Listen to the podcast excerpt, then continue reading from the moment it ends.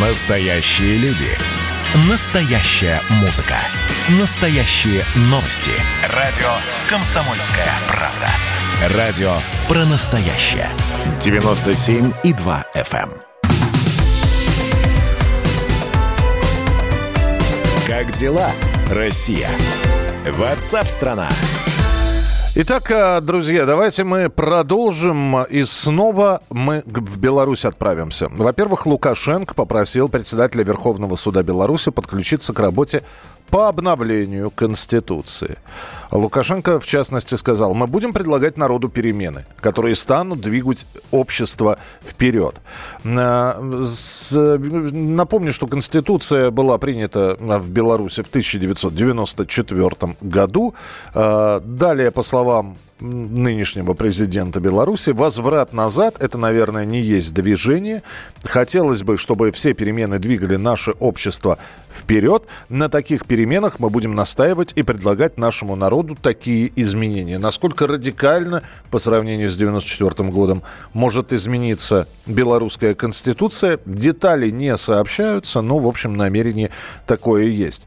А белорусские программисты тем временем задумались о переезде. Речь идет о целых компаниях, об отдельных программистах. Кто-то уже уехал в другие страны, кто-то прорабатывает план переезда на всякий случай, кто-то ищет вакансии, в том числе и на российских сайтах. Хотя полгода назад все было наоборот. Минск стал признанным в Европе таким кластером программистов, IT-кластером белорусской силиконовой долины. Приезжали туда программисты не только из Беларуси, но и из других стран а, в знаменитый продукт белорусских программистов а, World of Tanks, наверное, играли абсолютно все. И вот сейчас а, в стране происходят изменения в Беларуси. Ждать ли нам белорусских программистов в России, или они все-таки свой взгляд будут туда, на Запад отправлять, в другие страны. Поговорим с обозревателем «Комсомольской правды» Евгением Беляковым. Он с нами на прямой связи. Жень, приветствую тебя. Да, Миш, привет. Да, что э, может предложить Россия белорусским программистам? И э, стоит ли искать счастье здесь, у нас, на нашей территории? Или все-таки на Западе ну, с каким-то именем, с авторитетом, с какими-то наработками. Там ждут э, программистов с распростертыми объятиями. Ну, здесь нужно отделять, э, соответственно, компании, то есть юридические лица от э, исполнителей, то есть физических лиц программистов, которые наемными сотрудниками нанимаются там, в те или иные компании. То есть здесь и для тех, и для других э, есть, ну, грубо говоря, э, их ничего не держит в той или иной стране мира. Они взяли свой ноутбук, подключились к интернету и, собственно, могут работать откуда угодно. А здесь как юрлица, так и э, физические лица, в принципе, ничего не теряют. Другое дело, что, например, для юрлиц а, сейчас э, созданы очень благоприятные условия в России, то есть уже действуют определенные налоговые льготы, и с 1 января 2021 года эти налоговые льготы станут еще более, э, ну, так сказать, заманчивыми, а, потому что действительно ну, беспрецедентные решения были приняты в июне этого года, очень быстрые и законопроект был подписан, э, принят Госдумой и подписан президентом. То есть его суть в том, что э, очень сильно падают страховые взносы за сотрудников, то есть до 7,5% э, зарплаты. Я напомню, что основная ставка для, вот, больш... ну, для простых наемных сотрудников, да, работающих в других отраслях, это 30% от зарплаты. Mm-hmm. А для айтишников это 7,5% теперь. А если брать налог на прибыль, то вот в среднем по стране он 20%, э, есть какие-то льготные категории, но тем не менее э, это, э, в любом случае основная ставка это 20%. Для айтишников сделано 3% налог на прибыль и так далее. То есть, ну и там плюс дополнительные какие-то льготы уже такого бюрократического характера и так далее. Да, Жень, а, но, поэтому... но прости, вот ты говоришь, что айтишникам сделали 3%, но мы сейчас говорим про, частный, про частного айтишника, то есть когда он пришел и в режиме самозанятого работает, или мы да. все-таки говорим про компании? Вот, Миш, я же и говорю, то есть есть два, две категории. То есть нам, конечно, интереснее, наверное, э, ну, нам, в принципе, и те, и другие интересны. И юрлица, то есть когда крупные компании приходят к нам и становятся резидентами, э, налоговыми резидентами России, потому что с собой они приносят технологии, они начинают как-то нанимать э, сотрудников, потому что все равно удобнее в той же стране нанимать сотрудников. И, кроме того, они начинают, хоть небольшие, получается, за счет налоговых льгот, но, тем не менее, платить налоги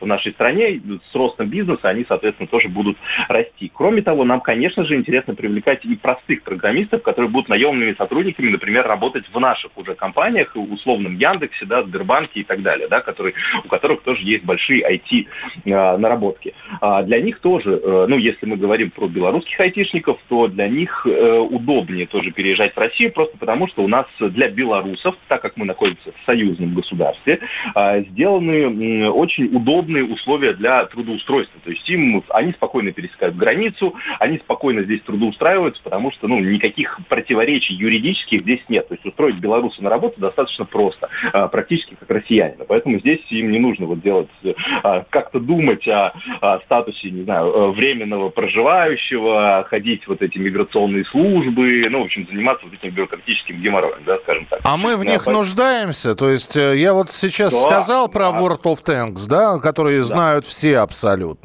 Ну, это такая игровая индустрия. А насколько там вообще э, рынок IT действительно развит?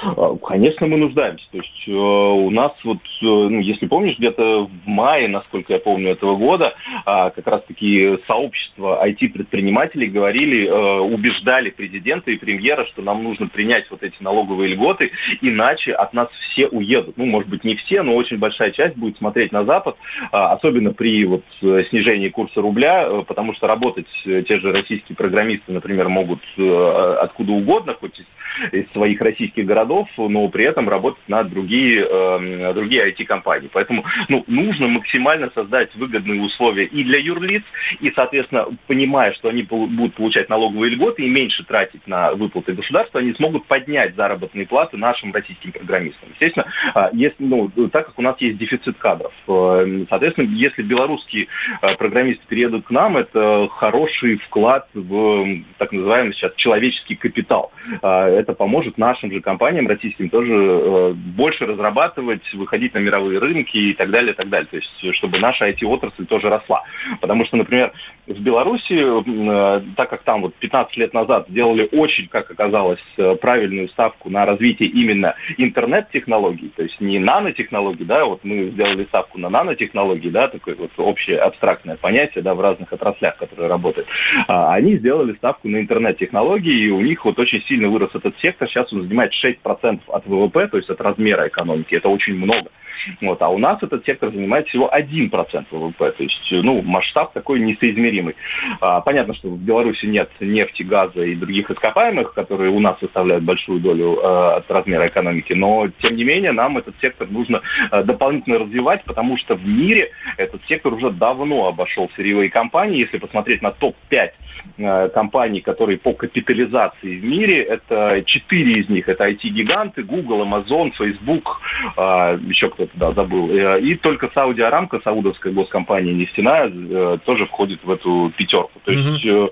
нам нужно побыстрее в этот паровоз все-таки впрыгивать и максимально-максимально эти решения нужно было принять, я думаю, лет 10 назад, тогда бы у нас сейчас была совсем другая экономия, экономика, мне кажется, ну хотя бы, хотя бы в этом году это уже принято. Понятно, Жень. Ну что, будем наблюдать тогда э, приход белорусских айтишников на российский рынок, если он, конечно, состоится, если там в стране по-прежнему будет вот так вот беспокойно. Я имею в виду в Беларуси. Продолжим через несколько минут. Оставайтесь с нами. Это программа WhatsApp страна.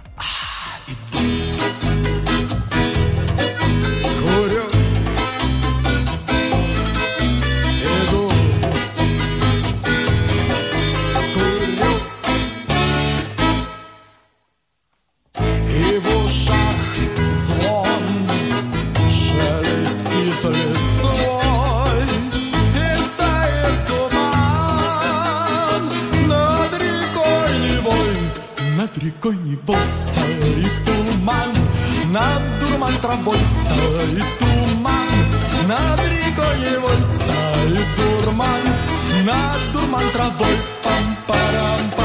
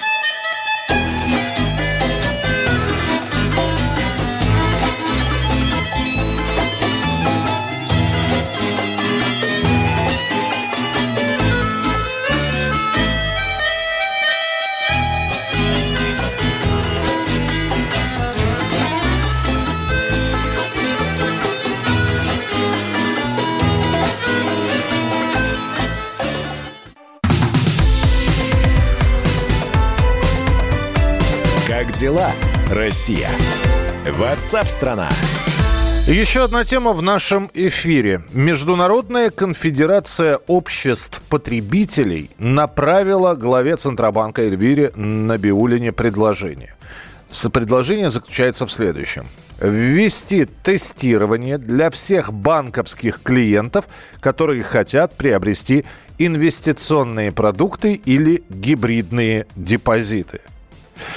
Э, попробую объяснить проще. У вас есть деньги средства, накопленные вами, честно заработанные, и вы хотите, чтобы деньги не лежали мертвым грузом, вам просто не хочется их отдавать э, на вклад, потому что процент по вкладу вас не устраивает. И вы решаете заработать вы решаете инвестировать, вы э, э, пытаетесь приобрести инвестиционный продукт, вы пытаетесь приобрести гибридный депозит. Для чего? Банально чтобы получить прибыль. И чем больше, тем лучше. И вот сейчас таких людей, если вы об этом задумались, вы сейчас сможете приобрести все. Но вполне возможно, вас в ближайшее время, перед тем, как допустить на, фонд, на финансовый рынок, вас еще и протестируют. Зачем вводятся такие ограничения? Вот мы сейчас и узнаем. Владислав Гинько, экономист, преподаватель Российской Академии Народного Хозяйства и Госслужбы при президенте Российской Федерации с нами на прямой связи. Владислав Иосифович, приветствую, здравствуйте. Приветствую, приветствую вас. А, речь идет про, э, мне так кажется, подспудно, идет речь про финансовую, про финансовую неграмотность людей просто. Ну, я думаю, смотрите, тут ситуация такова. То есть, если человек э, решил рискнуть, а вообще человек рискует, даже он, когда несет деньги в банк и э, размещает на вклад, особенно если вклады очень соблазнительные, большие проценты, то задумываться и о рейтинге банка, и, наверное, и о достаточности собственного капитала, и о других показателях, что часто очень не делают, а, а просто ориентируются на то, что, ну, вот высокие проценты, рядом отделение этого банка, пойду отнесу, или кто-то из соседей это сделал и так далее. Но это уже недостаточно, а тем более, если речь идет об вложениях э, на другие сегменты, как говорят, финансового рынка, потому что банковские вклады тоже являются одним из инструментов дохода. А если говорить про облигации, ну надо, э, чтобы мы понимали, банк понимал, центральный банк, чтобы общество все понимало, что все те люди, которые готовы рискнуть своими денежными средствами, они понимают, на что они идут, чтобы потом не было вала десятков, сотен тысяч людей, которых а, они, как думают, обманули да, на финансовом рынке, не дали им э, желаемый им доход. И они, конечно же, обратятся как-то, будут к регулятору, к центральному банку, говорить, спасите, помогите, ну, чтобы этого не было, чтобы человек понимал, что всегда, если ты хочешь получать большой доход, ты рискуешь его не увидеть или вообще получить убыток. Вот, ну, вот, то есть, общем... да, наверное, предупреждение о рисках должно быть, но тестирование, слушайте, ну, каждый человек волен поступать, как он хочет. Если человек приберет кредит, например, то, наверное, mm-hmm. сейчас хорошо эти маленькие, невидимые человеческим да. взглядом строчки исчезли. Шрифт. Да, шрифт. Но сейчас э, человек, по крайней мере... Вы, вы что думаете, огромное количество людей читают договор от корки до корки?